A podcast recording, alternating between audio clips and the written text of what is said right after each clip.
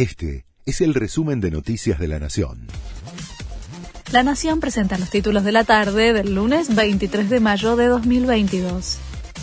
La justicia cerró la causa por la fiesta en Olivos y Alberto Fernández será sobreseído. El juez Lino Mirabelli aceptó la oferta de 3 millones de pesos del presidente y Fabiola Yáñez. Homologó los acuerdos que habían alcanzado con el fiscal Fernando Domínguez, con lo que el expediente, donde se los investigaba por el festejo del cumpleaños de la primera dama mientras regía el aislamiento estricto obligatorio por la pandemia, quedará cerrado. Fuertes críticas de la oposición por la decisión de la justicia. Dirigentes de la coalición opositora y exfuncionarios cuestionaron la homologación de la propuesta económica presentada por el presidente y su pareja. Expresaron que el fallo da vergüenza ajena y pidieron una amnistía generalizada para los que violaron la cuarentena.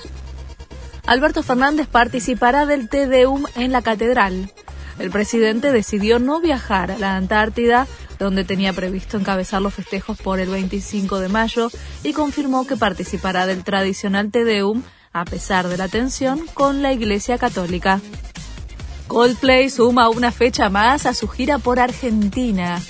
La banda británica liderada por Chris Martin se presentará el 25, 26, 28 y 29 de octubre en River. En las últimas horas confirmó que habrá una quinta fecha el primero de noviembre.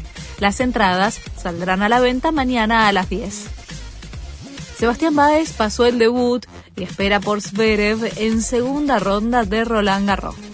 El argentino de 21 años venció al serbio Dusan Lajovic en su primera experiencia en el Grand Slam francés.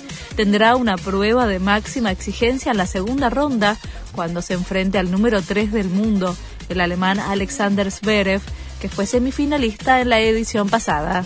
Este fue el resumen de Noticias de la Nación.